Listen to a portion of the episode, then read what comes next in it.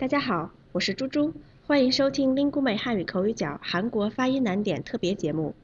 今天我们来练习日这个音，通过然二声来举例。